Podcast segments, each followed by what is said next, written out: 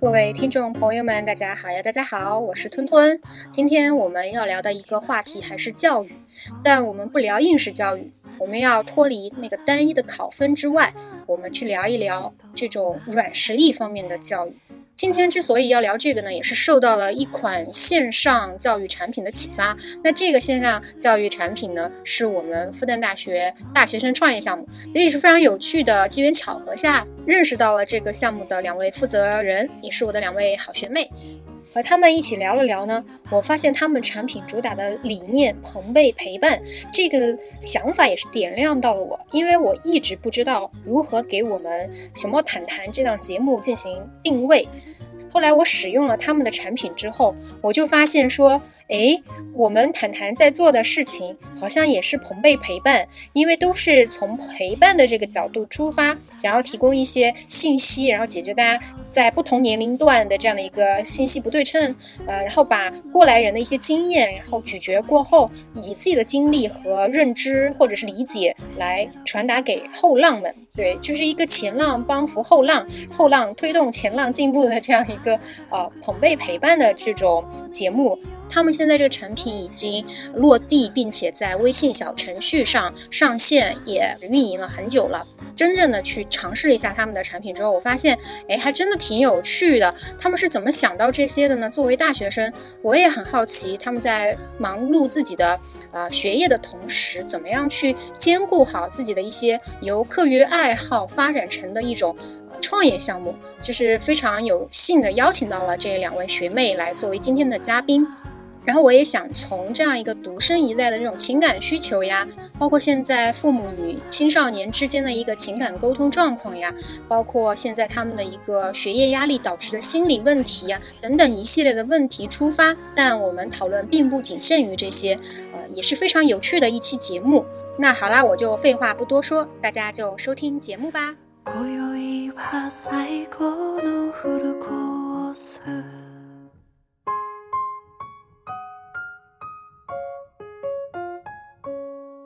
生活平淡，来点谈谈。Hello，大家好，欢迎回到熊猫谈谈，我是吞吞。今天我们想要聊一个话题，叫朋辈陪伴。朋辈顾名思义就是同辈的朋友，而同龄人之间呢，往往有共同的爱好、价值观和文化背景，所以彼此呢也更容易沟通和理解。之所以要聊这个话题，是因为很巧合的一次机会吧，然后认识到了复旦大学一个大学生创业项目。然后他们主打的产品就是提供朋辈陪伴。我想了想，同辈陪伴在父母那一代，应该就是兄弟姐妹之间的感情，或者是邻里邻居之间的感情。但是像我们独生一代的家庭，只有一个小孩嘛，所以我觉得他们这个产品是有一定市场需求的。所以当时非常感兴趣，也非常。吸引我，所以邀请了这个项目的两位负责人，今天来和我们一起聊一聊关于青少年一代的情感需求，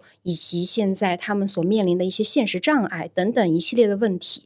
那让我们的嘉宾先给我们打个招呼吧。Hello，大家好，我是来自复旦大学中文系的本科生连书。呃，然后目前呢是这个项目的负责人，以及我平时是一个性格比较活泼开朗的人，然后我也特别喜欢和别人做各种的分享，也特别喜欢结交各种有趣的人，然后这次就认识了吞吞姐姐，邀请我来参加这次节目。Hello，大家好，我是来自复旦大学管理学院营销专业的张文卓，我是一个 INTJ，那么要让我自己形容一下自己的性格，是一件非常困难的事情。因为感觉还挺复杂的，I 人其实并不是那么 I，某些情况下还是可以变成一个艺人。艺人是的，是的，就是可爱可艺，是吗？对，就是嗯，这不是最强的性格吗？就是我想 I 的时候 I，想 E 的时候 E。但是就有一种说法嘛，就是说 I 人他其实是比较懂边界感的，然后呢，嗯。就是艺人要吃掉全世界，然后 I 人，哎，I 人就是艺人，然后然后 I 人就哎，就是有那个表情包，对我们艺人有偏见。呃，艺人是快乐小狗型说的，我们艺人是怎么说呢？我们是那种呃有边界感，但是呢又觉得自己应该和别人尝试建立联系，就是你们很喜欢从人和人之间的联系获得力量。对，我觉得出去社交或者是跟呃不同的人聊天，都是一种获取能量的方式。嗯，所以那我想说，是不是由于这个原因，你也是和这个项目结缘的一个，可能你性格上的一个底层的一个因素？呃，确实，因为我觉得，其实我们现在能享受到中国比较顶尖的教育资源。我其实从小学一直上到大学这期间，都很想去给别人分享我走过的路。嗯，就是其实我希望自己走过的路能给他们一点启发。那我我能不能再问一问，就是你从小学到大学这期间的义务教育的，包括高中三年的这个，是享受了很好的资源，还是就是你能不能介绍一下你的这个求学背景？呃，我的家乡是在山东济南。哦，卷卷王呃之省，呃，虽然大家听到山东省，可能是确实我们是七十万人过独木桥，对，就是教育资源算是我我从小读的小学、初中、高中都算是比较优秀的学校，然后高中也是在重点班里，所以我觉得，呃，一个是个人努力，还有一还有一部分就是这个社会的馈馈赠，我觉得，嗯。所以这都是一个人能享受到教育资源的条好的教育资源的条件。哎，我能方便问一下，你是济南是那个山东实验中学吗？山东省实验。啊，对对对，就是那个很好的，是不是？你们省第一、第二高中，这是可以说的吗？可以说省第一、第二，反正我觉得前三是没问题。所以你你当时，因为你现在才大二嘛，你你在大二你就想到了要参与一个，或者是说负责一个项目，就是你当时是怎么样，就是缘起是什么？呃，其实我高考考的并不是很好，我高考是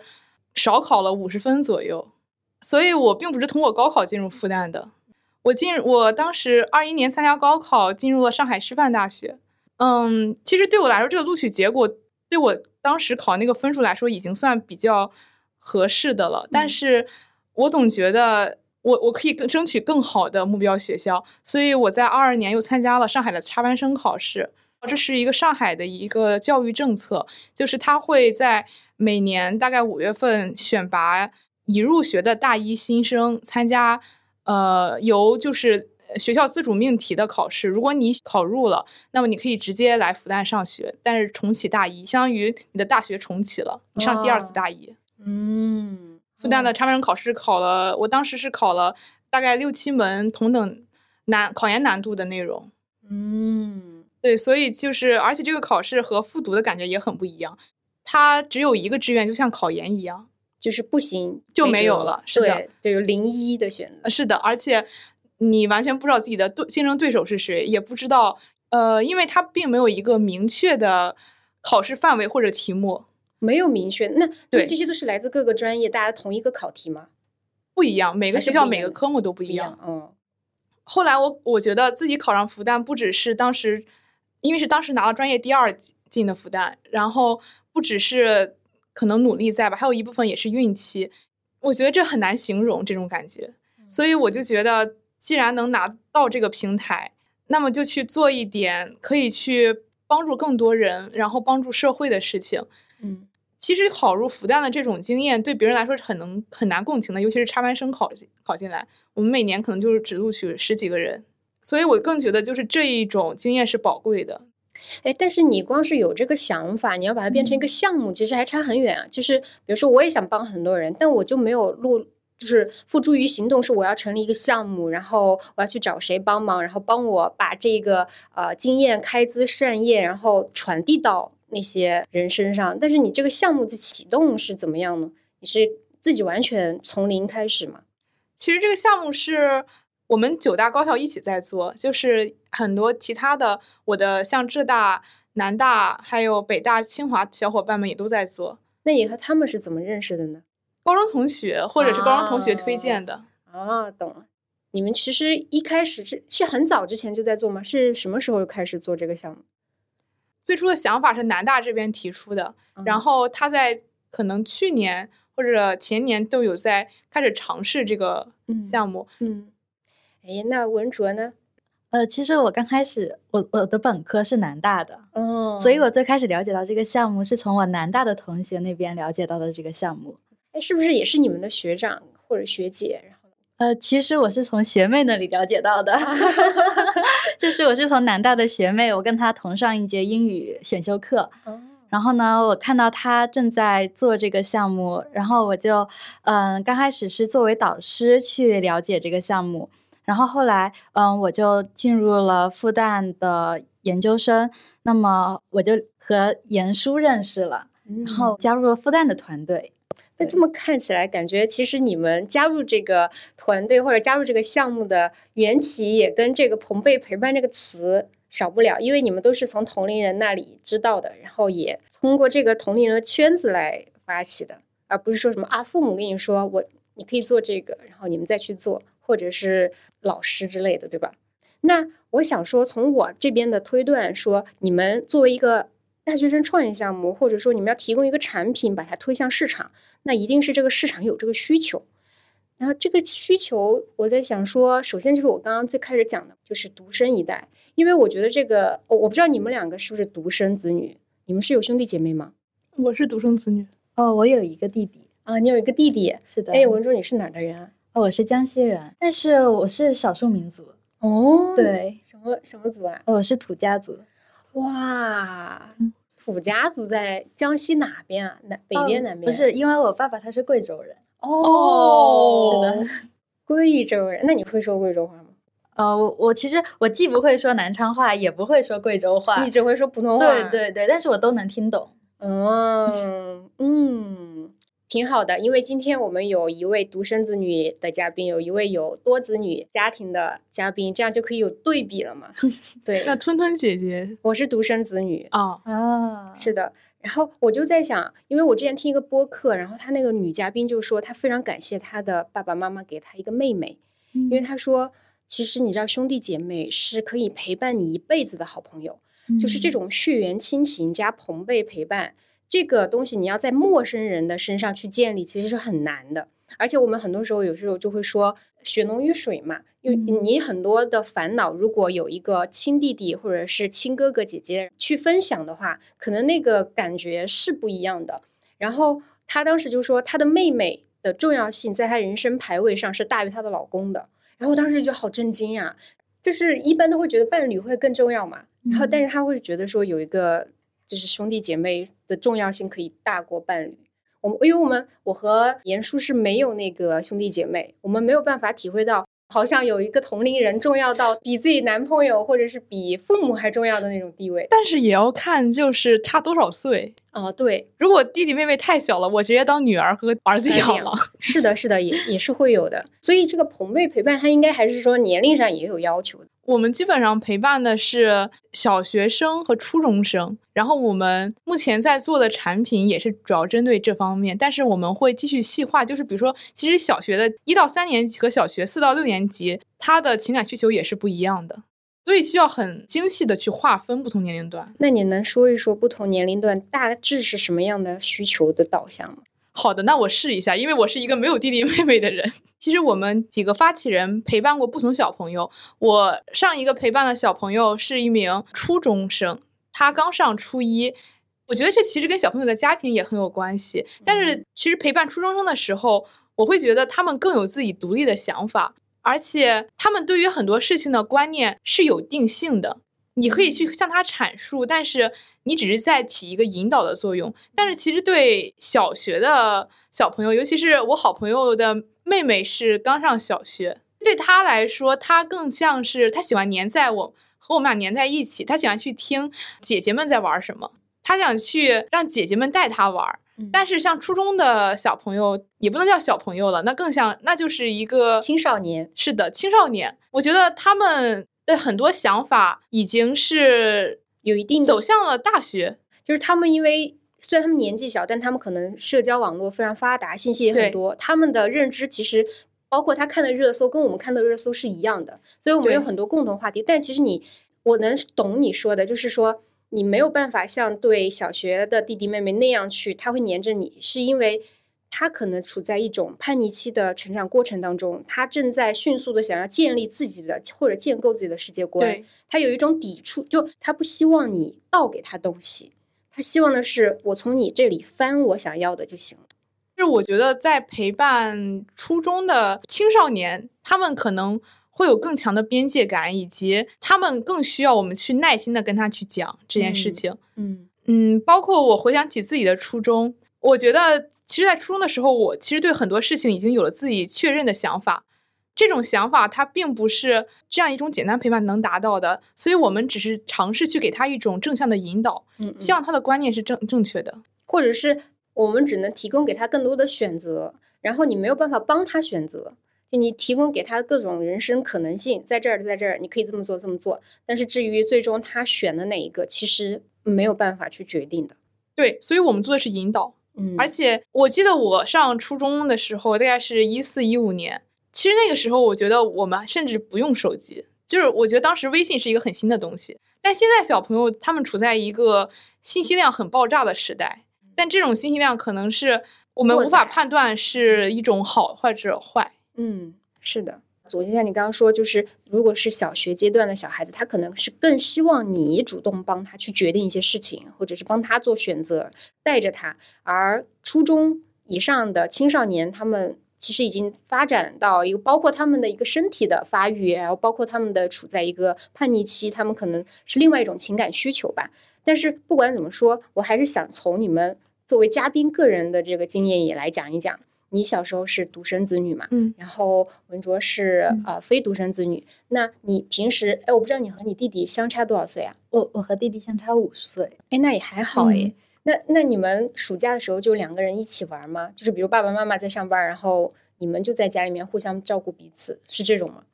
嗯，其实他现在他经常要写作业，所哦以就是从早到晚他就待在他房间里写作业，然后也不打扰你。对他也不找我玩，而且我们关系其实也没有很亲密，哦，对，所以就是大家生活还是比较独立的。嗯，然后，但是我们会经常会有的时候会聊天，嗯然后会分享一些生活中或者他学习生活上的一些趣事。嗯，就比如说他今天，呃，他的后桌怎么样了，他的前桌怎么样了，然后呢，这不就是一个陪伴的过程吗？对吧？对对，他会讲一些，他会讲一些，对对，确实就是如果我们朋辈陪伴的话，内容也是这样的。就他向你倾诉他身身边发生的一些细节，生活细节。对，是的，然后他以及他课程上的一些嗯具体的内容，他也会讲讲到。嗯对，是的，那像你严叔，你小时候呢，是不是你爸爸妈妈是不是也是上就是工薪阶层，然后上班儿这种？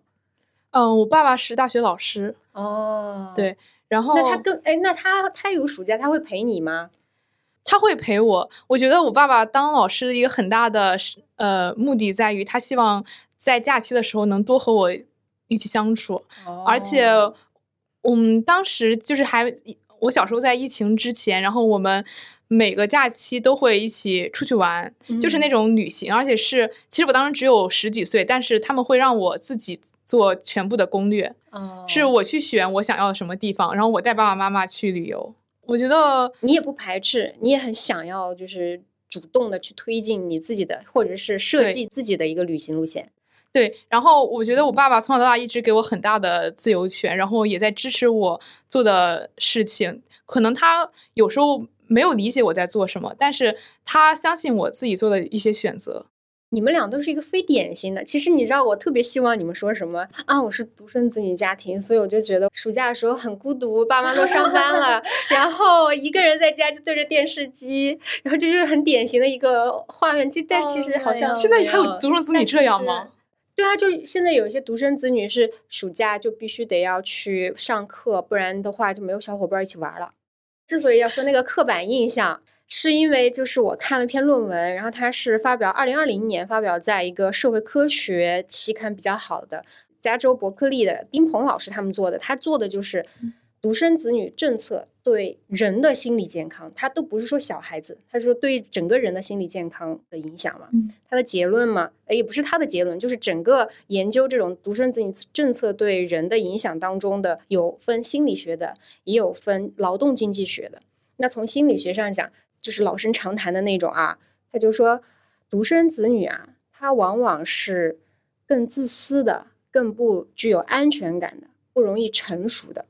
你觉得是吗？言说，你作为独生子我觉得更自私可能有可能，嗯，但是安全感和成熟它，呃，还取决于安全感是来自于有没有被爱，然后成熟来自于社会的经历。嗯，所以更自私可能是无法避免的，因为我们确实处处在一个吃独食的家庭里。我爸爸妈妈可能买回来东西，反正我也不用抢，就直接给我了。而且我可能像我的同学们有兄弟姐妹的，他可能出门会想着，因为我男朋友就会有一个亲妹妹。他就可能想说，今天要给他带点东西，或者是还要留一点东，留一点钱，或者留点时间给妹妹，这样。嗯所以可能是一种无可避免的吧，但是我们没法把它界定为自私。有的时候我觉得，他可能是自私，但是自私是个中性词，在我对的眼中，对，要看你在什么样的程度、什么样的事件中去做这个自私的决定。那像文说，你觉得你自己作为有兄弟姐妹的这种小孩子，你会觉得自己的心里会更温柔，或者是说更有安全感吗？其实我觉得也不然，呃，因为 怎么说呢，就是感觉来了来了，就是我们独生子女最喜欢看到他们多子女家庭的 battle，就兄弟姐妹之间打架、对，因为其实我很赞同刚刚严叔说的，这个安全感它来源于这种爱。我是爸爸妈妈的第一个小孩，然后然后当时他们生我的时候很年轻，嗯，爸爸当时还在读硕士，我觉得你要想，就是你是他第一个小孩，他也是第一次经验嘛，第一次带孩子，所以他他他有了你的经验，包括他随着他年龄变大，然后他也更成熟，所以他对你弟弟的时候是肯定是更得心应手的。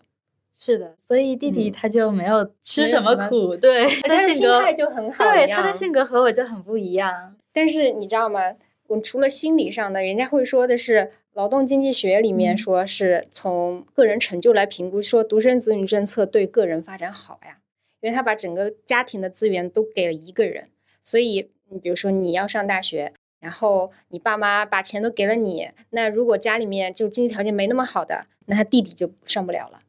就是所以说，他就觉得说，嗯，从整体上来看呢，嗯，独生子女家庭更有利于个人的成就。就比如说你的学业，包括你未来的一个工作呀，然后一个教育上的一个发展，你觉你们觉得是这样吗？就是如果你有个弟弟或者妹妹会跟你抢，有这种感觉吗？我觉得我小时候会有这种感觉，因为我我记得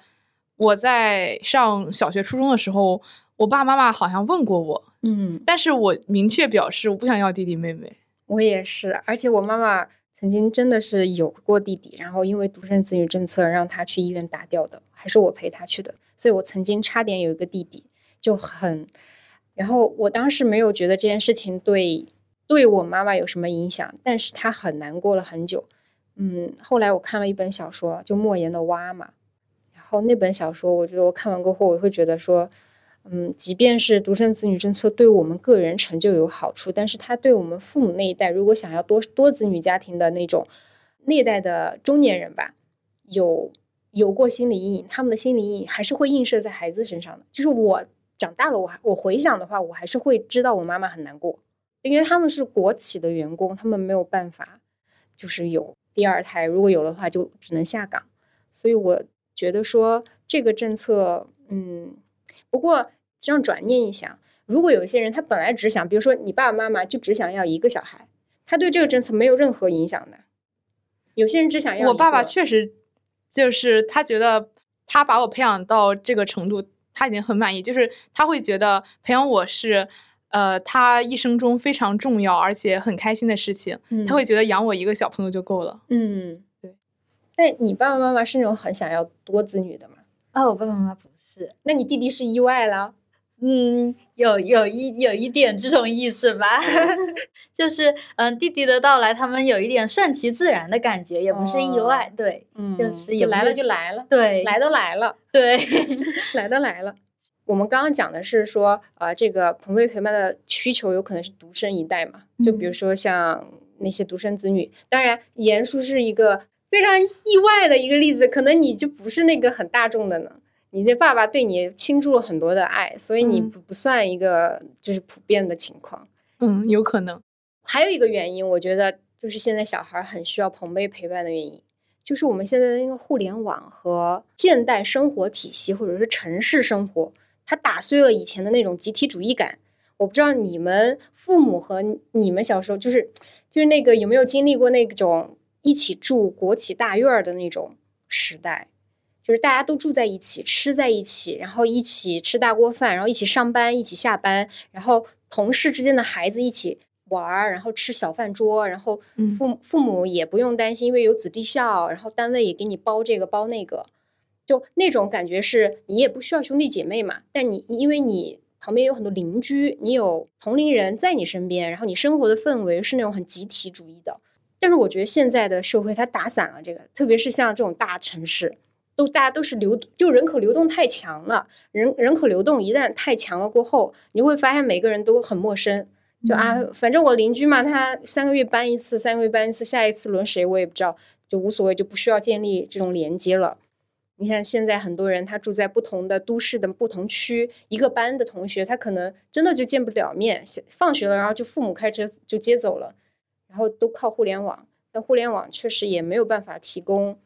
这种情绪价值，对一对一的这种就物理距离很近的这种接触，你们会觉得有这样的原因吗？我是有这种体验的，因为我的家庭也是高校老师的家庭。嗯，我小的时候其实是没有互联网的，我们那个时候住在高校里面的房子。嗯，然后呢，每次喊小朋友，就真的是在楼下喊一嗓子。对对对，小时候是你知道吗？每当吃饭的时候，然后你就会听见爸爸妈妈在楼上喊，就是说什么叉叉叉，赶紧回家吃饭。然后另外一栋楼说叉叉，你也赶紧回家吃饭了。然后，然后而且还有特别逗，我记得我小时候有一次，我就。钥匙没带，就是单元楼的钥匙没带，然后我就跟我妈吼嘛，我说妈，然后我就叫了一声妈，然后这个整个院子 不懂的花就全都砸了砸了砸了，然后我就哎呀，然后我就让我就我妈也探出头来呀，然后钥匙没带呀，然后就给我扔下来，就我当时觉得这种氛围现在很难看到了。你说住电梯公寓对吧？你继续说你，然后后来是搬走了吗？对，后来是是搬了，但是还是在那个小区里，但是嗯，大家都陆陆续续的搬了。嗯，对，我小时候，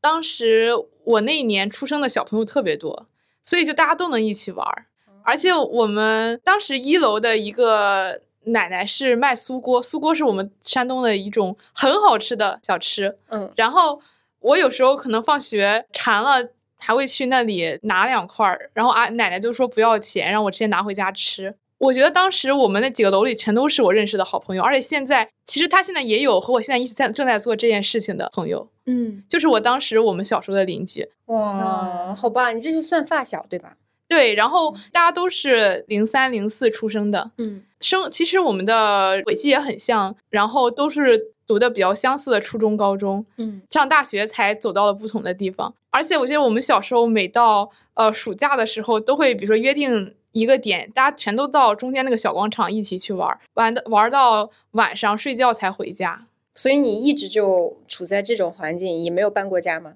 呃，我后来上初中的时候搬家搬走，因为那个时候大家。上初中、高中，然后就是有一些学区房的学区房的问题，对，然后就是搬走的很多，嗯，所以我记得我小学至少是在初中之前，还是和邻居对玩的很开心，嗯，我们现在也有很多就是有联系的。其实就是接着刚刚我突然想到了，你刚刚不是说就是不同年龄段的小孩他对那个陪伴的那个需求是不一样的嘛？然后我刚刚就在一直在思考，就说。为什么朋辈陪伴一定是要小学、初中或者是这种高中生呢？就是朋辈陪伴不应该就是说同龄人之间的互相那个嘛？然后我就在想说，那我们这种，比如说进入社会之后，然后二三十岁的人就没有这种需求吗？我觉得也有。为什么没有在这群人当中提朋辈陪伴呢？然后突然想，对哦，他们可以谈恋爱呀。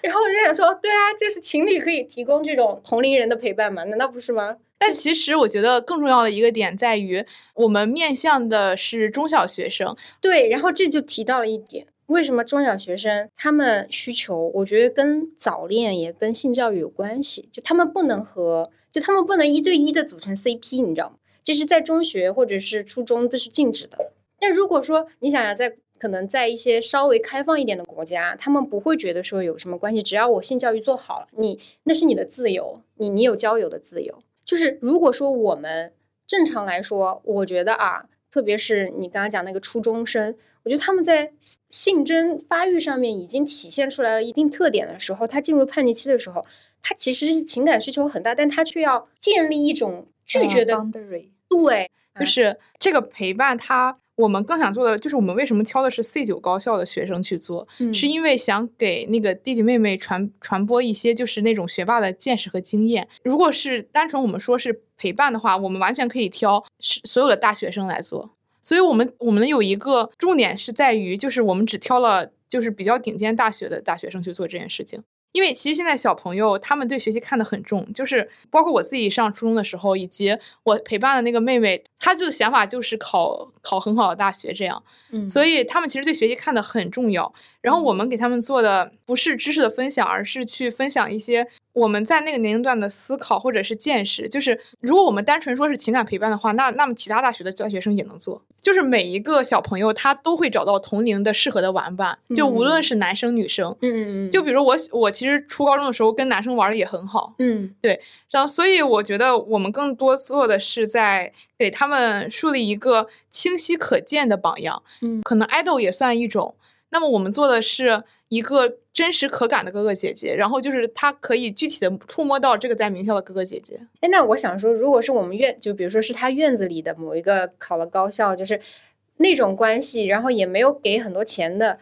这样的，他提供这种同样的陪伴或者同样的这种知识的或者经验的分享的话，你觉得效果跟你们有差异吗？但是他不一定能够给予这种给予这种每周一个一点五个小时真正的这种深入的去陪伴，他不一定能够给这种时间和精力。嗯，我觉得主要是在于就是我们自己在设计一些教学的方案，就是还有一些就是希望它能更规范化运营吧。因为如果是比如说我们每周我们俩坐在一起分享或者闲谈，我可能我的更多是没有目没有主题和目的的。嗯。对，这是一个更最大的区别吧。我们尽量提供的是有明确教案主题，以及我们能提供有参考价值资料的。所以我觉得这个东西就叫做陪伴商品化。嗯，就是它要它一定要商品化，它就是要有规范和就标准的流程的，不能东一棒槌西一榔头，然后不能今天想做，明天就放弃了。所以它这个必须要就是有一个固定的时间，它就有点像健身。这也是某种知识付费，你算吗？嗯，经验付费，对对。然后，那你们是怎么理解这个东西呢？我们其实像一种呃更加定制化的商品化的服务，因为每个孩子是不一样的。我们提出的这种教案，它是一个大体的框架，然后或者我们其实做的是很详细的，对于每一部分不同的规划，我们去。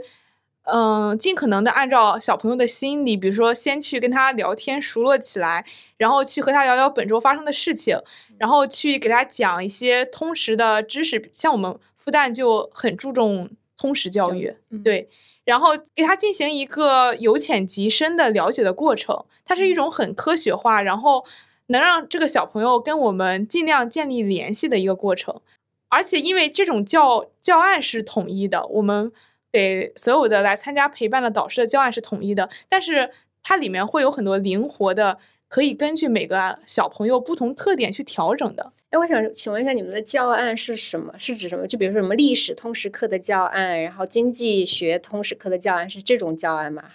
就是规定一个主题，然后你可以围绕这个主题进行讲解。就比如说我们今天讲的主题是关于朋友的，嗯，然后是关于热爱的，关于什么理想的，嗯，对，是这样的。嗯，就它其实不是固定的，也不是那种很死板的课本上知识的延伸。对，它可以根据这个小朋友他本身的一个个人特征，然后根据他当时的一个提问情况，嗯，然后进行一个调整。但是它会有一个主题。嗯，我可以这么理解吗？就如果我们把书本上啊那些技能、那些就是课本知识视作为硬实力的话，你们其实提供的是软实力，是吗？就是一个人他从就没办法从书本上去提炼到的那种。对，是像我们有的导师，他会告诉小朋友啊，如果你上课有的时候会走神啊，那你就呃揉揉你的脸，然后呢或者抬抬你的眼睛。我看到过这个视频啊，对对对，是的，是的。然后对，就是这样，他会告诉小朋友有一些小技巧，然后或者说会告诉你，嗯，学语文该怎么样去嗯提高分数，就是呃应试的一些方法，他也会讲到。哎，那我想问一下，你们在做这个呃，你们工作过程当中遇到的小孩子，他们是对那种对学习非常渴望的，然后是非常功利的那种，还是说现在他们对一些其他的知识也是充满好奇的，然后是想要探索的那种，是打开自己的那种？嗯，就是我觉得还是看小朋友吧，就是因为主要是这个目前这个年龄段的的小朋友，他们还是比较呃认可，就是我们去跟他讲一些他们不知道的事情。像刚开始的话。有，因为是家长报我们的项目嘛，然后像刚开始的话，有些小朋友他呃觉得啊爸爸妈妈又给我报课，然后他刚开始的时候是有点抵触的，但是经过我们的一些导师的陪伴，然后他们就会觉得啊这个课程不是课程，他会发现啊这些这些哥哥姐姐他陪伴我，然后他们会觉得是很温暖的，是很支持的，然后他们就会感受到一些嗯力量，感受到一些。这种支持，嗯，然后他们就会慢慢的去从心底里面去接受这这件事情，然后慢慢的就会打开，然后他会去接受这个哥哥姐姐，而不是作为老师去接受。嗯，对，这是一个很重要的事情。是的，因为如果说是作为一个老师的话，我觉得你们的产品的差异就就是变成线上辅导机构了，对，就不一样，就它跟陪伴这两个字就有一点，就它不叫朋辈陪伴了，对，对，是它叫朋辈辅导，对，朋辈辅导。那那我想说，你们其实这个软实力听起来其实也有点像跟心理咨询，或者是有点类似于这种呃简单引导或者什么，就是我们是多样的，就是跟心理咨询的差异是什么呢？因为我们不仅仅是是帮助他们解决他们的问题，对，不仅仅是帮助他们解决他们在生活中遇到的一些嗯情感上的、心理上的、生成长上的一些障碍，呃，这种心理上的障碍，然后我们还就是帮助他们去树立一些榜样的力量，嗯，对，然后呢，以及他们学习上的一些难题，他们也可以提出来，我们去帮助他一起解决，嗯，就是作为我我们作为这种。过来人就是学习上的这一种呃过来人，为什么是 C 九高校？之前严严叔也也提到过，就是我们作为 C 九高校的才有榜样的力量，对，然后才有这种成功的可借借鉴性。嗯嗯，而且我觉得，嗯，刚才文卓姐说的很对，就是我们试图在做的不仅是能跟小朋友建立一种心灵上的互动，更多的是他们还没有走过他们面前的这段路。但是我们可能刚刚走过，我们比其他人来分享，就是这段路上我们遇到的一些心理的波折，或者是我自己的困扰，以及我考上复呃复旦我的一些经验，或者是到底这个学校给我带来了什么。包括我之前带的那个小小朋友，他们是不了解的，他也是第一次从我的图片中见到光华楼，他们不了解大学的生活，也不了解之后可能会发展的模式。但这些可能家长的教育已经脱节了，因为家长上学已经是很多年前的事情了，嗯，所以就很需要一些可能比他们只是大不超过十岁的哥哥姐姐，告诉他们最近的呃一些动态，告诉他们走过的这段路，其实一些烦恼是可以解决的。嗯，呃，你刚刚讲这个，我觉得也让我想到，就是有很多人，就他爸妈可能不是 C 九高校出来的，所以他们没有办法，父母没有办法去向孩子。分享这种视野，对描摹一个蓝图，然后这个东西有多么的好，其实你去那儿就给他这种鼓励嘛。因为我觉得人是要有自驱力的，然后自驱力就来自于自己想要。你你要让他有想要的欲望，他才能想努力嘛，激发他们自己的一种想象力，然后就说啊，我也想要了，那个欲望被激发出来，我觉得这也是很好的一点。嗯，对，即使这嗯，就是可能因为一些客观因素，这些小朋友最后也可能并没有来到这些学校，但是我觉得。就像我小时候，其实我还是挺希望能有一个在比较顶尖学校的哥哥姐姐来告诉我有些事情该怎么想。可能我面对一些考试或者是一些挫折的时候也会很焦虑，但这个时候其实更多的时候是靠我爸妈还有当时的同龄人大家的交流挺过来的。但是我觉得，如果我们现在提出这样一种设想，让这些大学生去对接小朋友的话，嗯。嗯，其实对我来说，我如果我是小朋友，我挺想得到这些哥哥姐姐的帮助的。嗯，是的。嗯，但是我想说，能够购买或者是找到或者知道你们这个产品的父母群体是不是也是一个，就像你刚刚说幸存者偏差呀？他们可能也本来也是高高知啊，或者说在各行领域，然后就做的还不错的人，精英人士，他们才知道这个产品。其实我我也有想过这个问题，嗯嗯，但是呢，嗯，这也是我们后期想要推进的项目，就是我嗯们会有一个朋贝公益的项目，就是嗯去把我们这个产品，嗯，推向这种呃大山里面的孩子，然后去做一个这种公益性的项目。嗯，我觉得这个会比较有意义。还有就是，你觉得这个算教育吗？如果我们说它为泛称的教育是可以的，但是如嗯果我其实我我们更多干的事情是在打破信息差。但是你比如说像刚刚你讲啊，你就说我们很多时候提的是这种定制化的服务嘛，但是你要知道，定制化的服务肯定是要更花心力的，就像一个老师带一对一的班儿嘛。那如果以后你们的产品规模化要扩大的话，是不是很多东西就没有办法一对一的？它必须得要，就像那个预制菜，你你你说你们是不是也以后也要有一点预制菜？不是每一份菜都得给它单锅小炒？就怎么去处理？你如果以后产品需求大了，量上来了，定制化可能就很难做到了呀。嗯，其实定制化不是很难做到，因为每一个导师他可以选择一周陪伴几个小朋友，因为小朋友他们的一些情感价值，就是你也需要重视这一方面。只有一对一的陪伴，然后我们才能保证这个产品的质量是可靠过关。就是包括这也是我们做这个的初心。嗯，那所以你们在规模化上肯定会要受到限制。但是其实四九高校的嗯有意愿参加这样的一个项目的同学本身的数量也是有限的。就是你们的产品供应上一直是是有限的，所以它才是一个价值感。如果嗯它是遍地都是了，它是不是也也没有价值了？对，就是我们的产品，它肯定是非常有价值的。对，就是因为因为我们希望吸吸吸纳更多优秀高校的同学，但是因为这个项目我们现在还在正在推进，所以目前我们可能是这些学校。就越往后，我们也是希望有这样需求的同有这样需求的小朋友，我们尽可能去分享满足。可能我们会做到一定的规模，那么就定下了这些人数，那么剩下的就是进行一个，就是我们可能会呃需要一些排队或者这样的一些情、情嗯况。就是会有一些其他的方式来解决这个问题。嗯对，但我觉得这肯定是你们商业化一定要面临的一个挑战。其实你们等于现在还是一个小作坊，对对。然后，那你们以后如果有自己的 APP 了，对吧？然后有自己的一个应该马上就上线了。嗯，因为现在 PC 端已经上线了，然后就网页已经有了，对的，就是我们之前注册是用这个小程序，嗯然后目前的话，陪伴可以在电脑上实现的。因为你们说自己不是专业的心理辅导嘛，对吧？嗯你们是提供的就是一个非专业的，然后一个就类似于像大学辅导员一样的，还有就是嗯辅导员和自己学生之间的这种关系啊。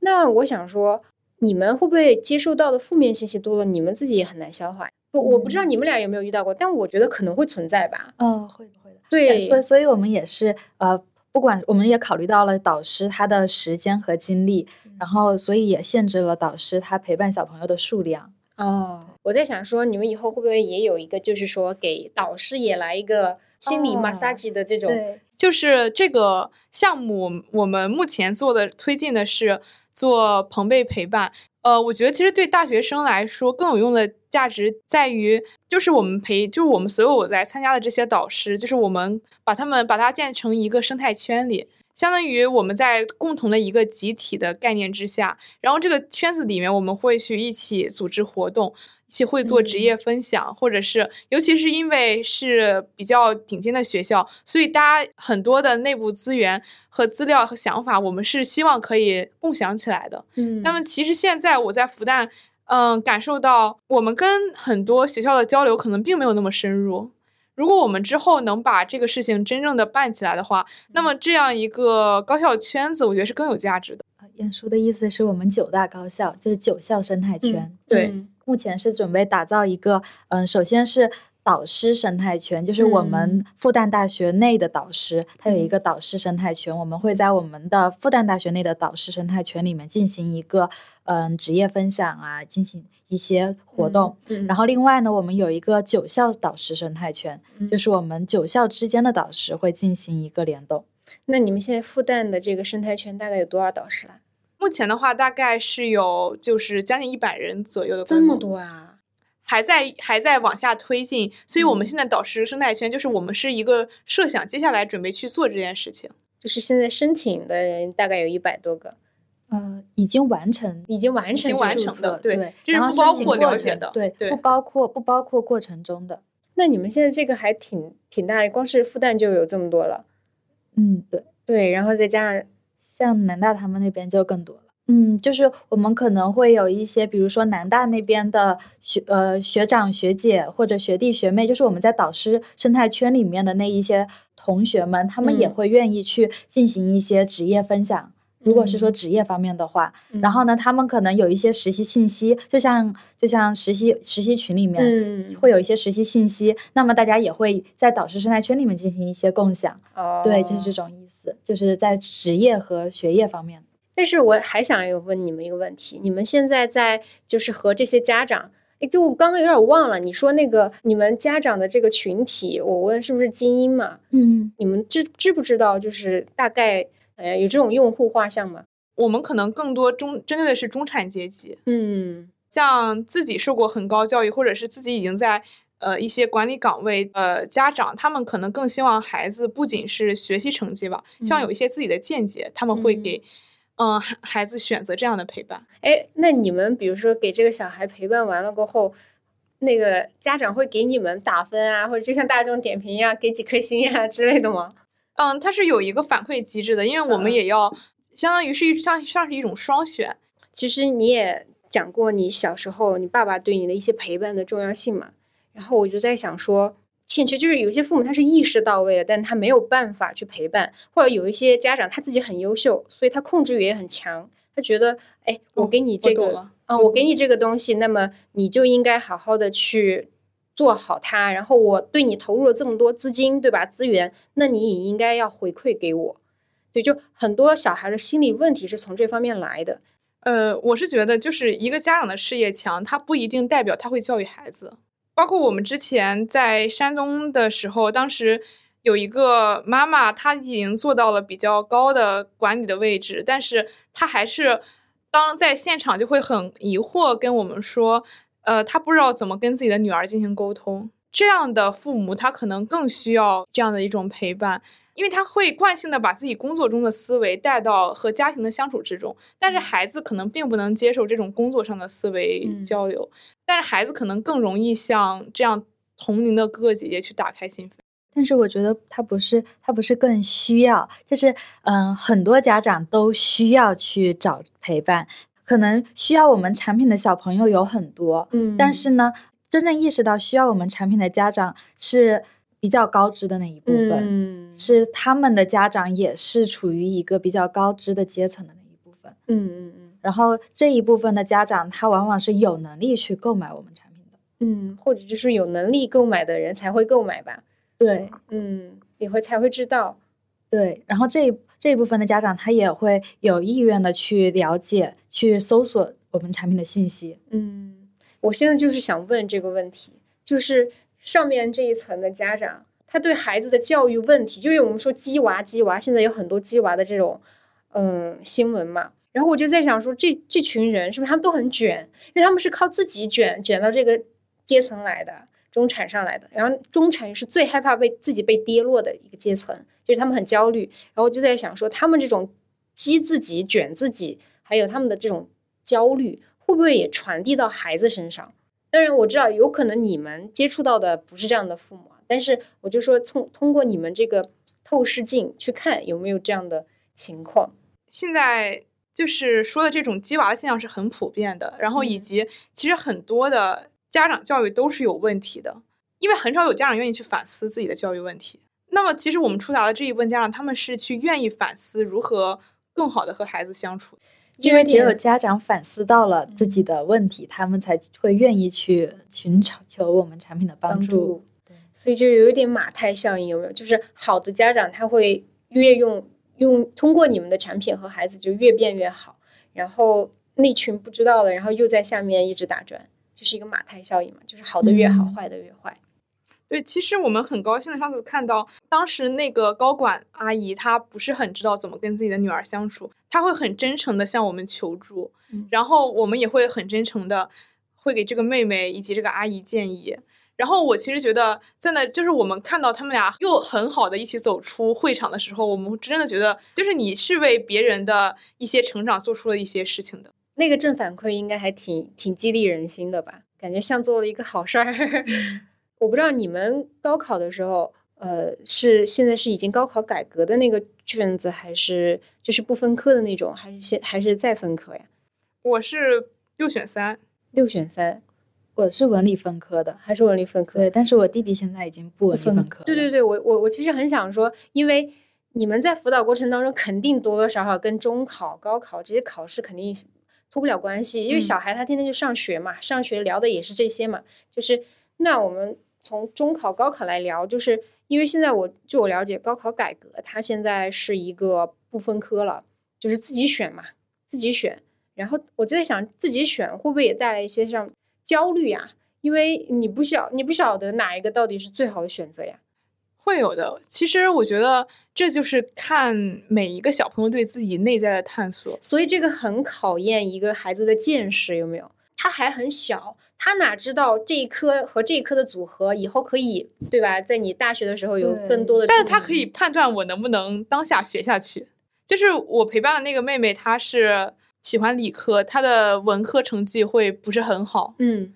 所以她会明确的跟我呃说，她更喜欢可能物理啊、化学这样的科目。嗯就像我们在试错一样，嗯其实其实现在，比如像初中一年级和高中一年级是所有科目都要学的，嗯。就是你在这一年的学习中，你会发现你更适合哪一科。但是我就在想说，反而这个方面的信，就像你刚刚说的，你们是解决信息不对称嘛？我觉得这就是信息不对称呀。就是我我我我，比如说高考现在突然改了，我要怎么选这件事情，突然一下把就是权力交到你手中了，你来选择你的人生呗，对吧？你怎么选？以前还老抱怨说文理分科，抱怨这个抱怨那个，现在当把选择权交到你手上的时候，这样现在打大家打的就是信息战、信息差，然后包括你怎么理解自己的，就是有些人他可能就像你说的撞了南墙，但他也不知道我要怎么去总结和反思，但你们的产品可以提供这种服务。嗯，确实，我们是可以提供的。对因为像像有一些小朋友他不不了解，嗯，像学医学必须要选哪三科，学天文物理什么的必须要选哪三科，他对我们是可以的。是的，我觉得这方面确实还是你们一个非常大的卖点吧，因为很多家长他也不知道，而且我觉得也没有要求每一个人他知道其他学科的事情吧。嗯，对，然后假如说一个，比如说学中文的父亲或者是母亲，他怎么会知道学医的事？他可能也最多向自己的朋友打听，可是他的朋友已经脱离那个就是高考环高对境很久了高考环境很久了，对，然后找一个学医的大一大二的学生一问就很对口。对，所以这也是我们作为就是过来人，就是嗯刚刚考过高考的小朋友呃同学，嗯，能够提供的一些价值。是的，是的。哎，但但是说到高考，就就其实高考已经比较成型了嘛。中考我记得现在全国中考压力特别大，他说现在就是职业分流，有一半的嗯人考考不上高中然后就只能去读职职高。嗯对对，对，然后我觉得这个应该压力其实传递还挺大的吧。嗯，但是其实，因为我高我上初中的时候，我们会把学习比较成绩比较好的同学和学习比较差的同学安排成同桌。我的同桌他是一个呃，我觉得他人特别特别好，但是他最后是去了嗯、职专，然后嗯去学厨师。嗯但是我现在依然记得他，他是一个非常温暖的人。嗯就是包括我我陪伴的小朋友，他从他现在他现在虽然初一，他会告诉我他想当军人，可能他会觉得自己不适合再继续往下读，嗯，或者是我适合去做一些，嗯、就是探索我自己想做的事情。某种程度上，这是一种社会分流。我觉得，呃，包括你是不是想表达的是，即便他是社会分流或者是职业分流，但他并没有任何高低贵贱，就是我们是读了高等教育，但他们也做了他们喜欢做的事儿。对我会觉得我们的人生轨迹从小学是重合的，但是从初中起，我有同学现在已经在飞机上当空姐嗯或者空少了。嗯然后在之后，每个人就是嗯，聚在一起的人越来越少，就是我们被分散在了世界上的各个角落。嗯，对，其实我觉得就是这种焦虑，其实是一种职业不平等观。对，它的背后是一种职业不平等观。但是我们刨去这种职业不平等观，其实完全不必要焦虑，因为它只是人生的不同选择而已。嗯，就像德国的话，它这种职高，他们也是分流的，他们是有一部分去做这种职业性的呃蓝领工人嘛。对对对，然后嗯一部分去做呃也是去读读读书，读高等教育。对，然后嗯，我我们这样子分流的话，其实我们中国是非常缺这种高级技工的，非嗯常非常缺。嗯其实我们刨去这种万般皆下品，唯有读书高，士农工商的这一种呃想法的话，其实职高是一个很不错的职业选择。说真的，嗯，嗯，但现在就是必须要提高职高教育的这种，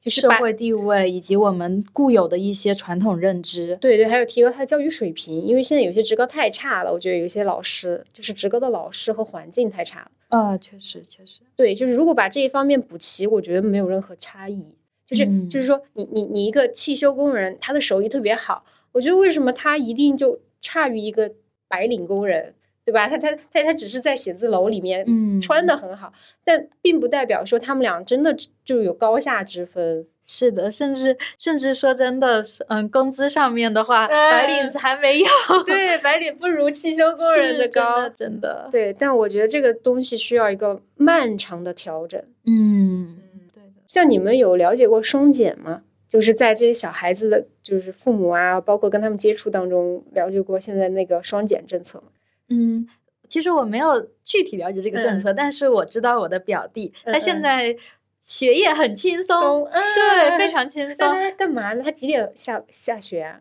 他三点多就放学了。哇哦！然后呢，也没有什么作业，天天很快乐。然后呢，嗯、舅舅他们也不太激他，就是他不想报，他就哦是他这个小朋友，他不想报补课班。嗯然后呢，嗯，虽然他们会很担忧他，说，哎呀，今天他又考试考的不怎么样啊，怎么样怎么样，然后说写作业又不乖呀、怎么样，然后就跟我们吐槽。但是我每次作为他的姐姐，作为过来人，我就说，小朋友的童年就是要快快乐乐的过，嗯童年就是要给够他足够的支持和爱，他想做什么就让他去做什么，因为他。折纸非常好，他他嗯会跟着小红书去做枪，就用纸折那个哦折很大的一个自动枪，就是手艺对，用嗯那个皮筋，然后呢做嗯长达呃一米两米的那种自动枪，很厉哦害，我都折不出来。所以嗯，反正很震惊我，他的动手能力特别强，以及他的创造能力。就是我觉得这都是非常重要的能力，嗯，然后我就说他想做什么就去做什么，嗯、一定要让他去嗯过好他自己的这种童年的体验，然后嗯。给过他足够足够的爱，这些我都是觉得非常重要的品质。至于语文、数学、英语，其实小小朋小学阶段的话，他只要能跟得上，嗯这后后期都是非常好补上来的，因为他讲的都是非常基础的东西。是的，所以我觉得现在就这个东西，就是讲到中考，它有点不好，就在于说有些人他开窍的晚，嗯他可能初三才开窍，他就觉得哎，我还我要想好好学习了，然后这下哦，马上又高中考了又来不及了。就我又感觉我，我以前有很多同学，他们是高一都很一般，高二就开始努力，然后高三考还考九八五的那种。啊、对，那这种就是就感觉说中考他这样子，但是好像说是职高也可以考参加高考，就是读了职高，你在职高里面也可以参加高考，好像好像是这样的。但是你那个氛围和学习环境和师资就不一样嘛。哦，但但是反正我就是说，你刚刚讲的那个特别好，为什么呢？我觉得好的社会应该是给每一个不同类型的人以生存机会和认可机，就是认可机制的。就是自由生长，我觉得对自由生长很重要。嗯，如果从双减的背景来看，其实更对我们这个项目有利了。双减，我觉得国家关注到了小朋友其实很多软性的实力，我们是一直长期忽视的。包括我之前文卓姐姐她说，她说德国的一些职业教育，就是我之前去慕尼黑的时候，然后我们去参观慕尼黑的学校，他会很骄傲的给我们介绍这里学技术的孩子们。嗯他会这里的人他们会认为把自己的孩子送入学技术的学校他们并没有觉得什么羞耻的。包括德国现在也一直是一个，他们的一些制造品真的非常强。包括后来我去和我的这些已经去职高的同学们交流，我会觉得其实他们也都是很聪明，而且有自己一技之长的人。但是我觉得我们现在目前最重要的是，我们的职高氛围并没有国外的那么向上和积极。他们是很好的人，但是可能在这样的一种。环境成长之下，并没有长成自己原来的样子。哎，你这个让我想到了那个有本书叫做《钢铁是怎么没有炼成的 》，就是一棵小苗怎么没有长成一棵大树的，就感觉有点像你那个职高为什么没有让这些孩子们都能够变成更好的人吧？嗯，而且，所以我觉得，就像我们在寻找更好的大学，然后接受更高等的教育，也是因为。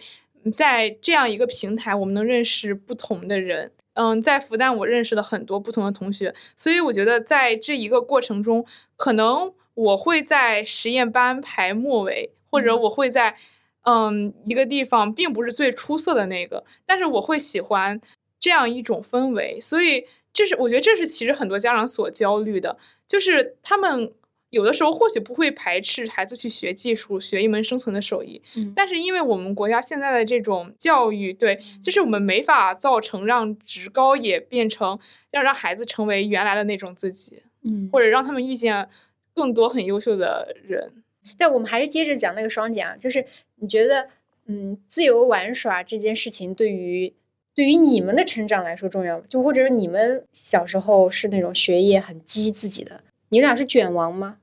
我我不是卷王，我从小就会很快乐的玩耍。然后我我其实对学习是没有记忆的。我小学的时候对学习是没有记忆的。我初二之前都是没有的，直到初三。什么叫做对学习没有记忆这件事情呀？就是你是都忘了吗？你是失忆了吗？就是就是一直都没有怎么学，就是是一个惯性，就是学习是一个惯性，所以就是你呃，比如说暑假的那个作业，你都是抄的，是不是？抄同学的？不不不，我从来不抄作业，因为我不相信同学的作业。哎呦，凡尔赛，就是就是就是我唯一一次抄抄同学的作业就抄错了，然后老师那是老师上课讲过的知识点，就是我绝对不会做错的，然后老师很生气那一次，他说到底谁做错了，站起来。结果全班就三个同学站起来了，然后，嗯，那三个同学就是那个那个那个写作业的同学和两个抄他作业的同学啊，你就是其中一个是吗？对，所以所以我以后就再也不抄作业了。我怎么心理阴影了？这个对，而且而且当时我抄作业的时候，我就我就心里想着，就是说千万不要有错，千万不要有错，结果就有错，还是老师反复讲的一个问题。我在初二之前，我都是嗯对学习没有记忆的，直到初三。初三的下学期，我因为突然意识到，哦，要中考了，然后我就对吧，就是开开窍的晚的人，对，因为我之前一直都是子弟小学、子弟初中，嗯，所以就一路这样升上来。但是中考是没有办法避免的，就是我一定要去考一个好的高中。嗯然后我我就是在最后一个学期突然意识到我要考高中了，然后。我就考上了，精彩！对，我就我就努力了一下，然后就考上了，就考上了我们省的一个好高中。所以，嗯，在高中之后呢，就一直都比较努力的去学习。但是在高中其实还有一些曲折，因为嗯不太适应那个环境，嗯，就是感觉人和人之间是有弊的。我第一次感觉到人和人之间是有弊的，就不能够融入当时的环境。交不到好的朋友，然后感觉当时心里面也出现了一些障碍吧，嗯，和老师发生了一些冲突，嗯，所以那种冲突是大吵大闹，还是就是说我直接和老师吵架了，老师还找的还找了我爸，那其实还好，我觉得能发泄出来还好。那我感觉我跟你是两个极端啊，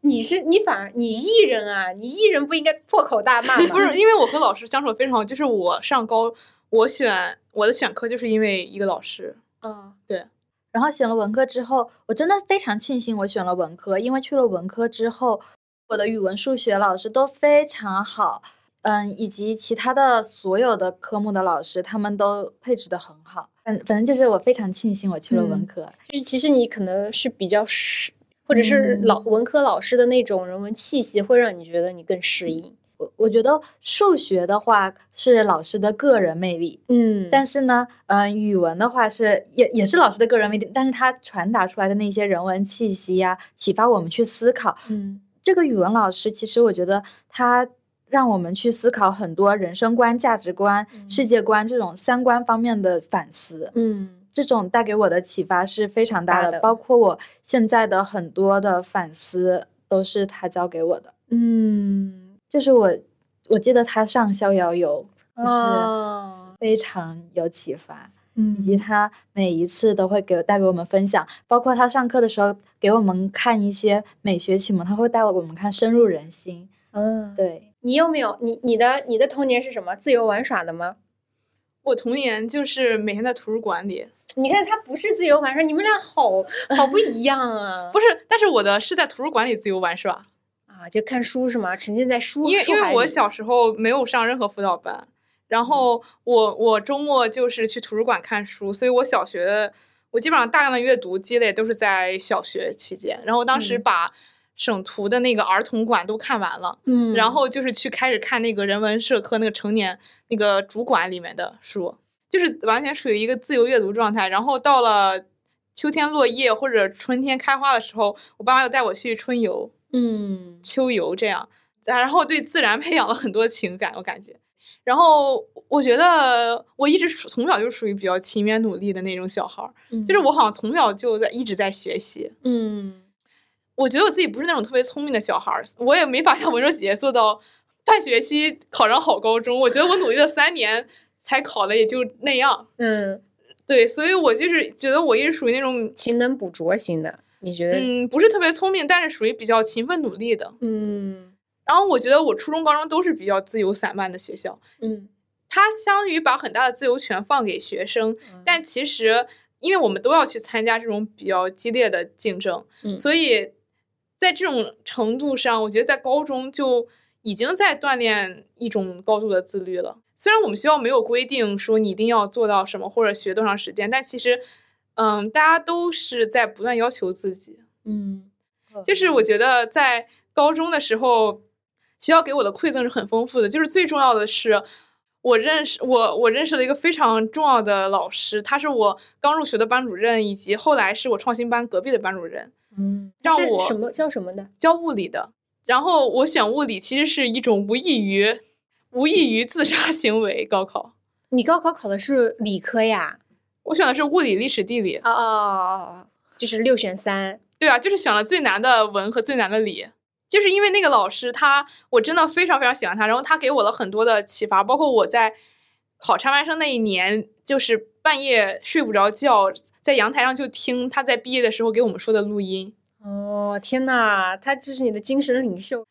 而且我几乎那个那个班都知道我就是完全的崇拜，然后包括尊敬那个老师，他他一直那个老师，我方便问一下是男性还是女性？男性。嗯，是我的物理老师，然后一个非常和蔼可亲、胖胖的男老师。嗯我觉得他真的给我给我了很多很正确的价值观。他是第一个告诉我，就是说你是一个很有韧性的人，嗯嗯，就是坚持下去。然后包括他会知道我性格里面最隐秘的特点是不服输，嗯就是我觉得其他很多老师他并没有看到这一点，就他知道我考上复旦，他并没有很惊讶，而且我其实，在成绩上属于那种我物理物理成绩的倒数，对对，如果是别的老师，他可能早就放弃了。嗯但他就是一直没有放弃，一直很努力的教我。我可能需要很长时间才能听懂一个题，下次做而且还不还不对。对，你们俩都是在高中遇到了像精神领袖式的人物，我也很希望你们未来也可以将你们从老师那边得到的这种精神力量的，然后传递给下一个就是陪伴过的那个某一个弟弟妹妹们。对，因为我觉得干这个事情很有一个很大的意义在于，其实你不知道你说过的某哪一句话，对你来说可能你只是说了一句话，但是你对你陪伴的那个人来说，你可能就是点亮了他的点亮了他接下来的路。那我们今天也录到这儿差不多了，非常开心你们俩的到来，也希望心之朋辈陪伴这个项目能越来越好，然后也欢迎你们下次再来。听众朋友们如果对朋辈陪伴这个产品感兴趣的，可以在我们的 show notes 里面找到他们的产品链接和公众号。那我们这期就到这里啦，下期再见，拜拜，拜拜。拜。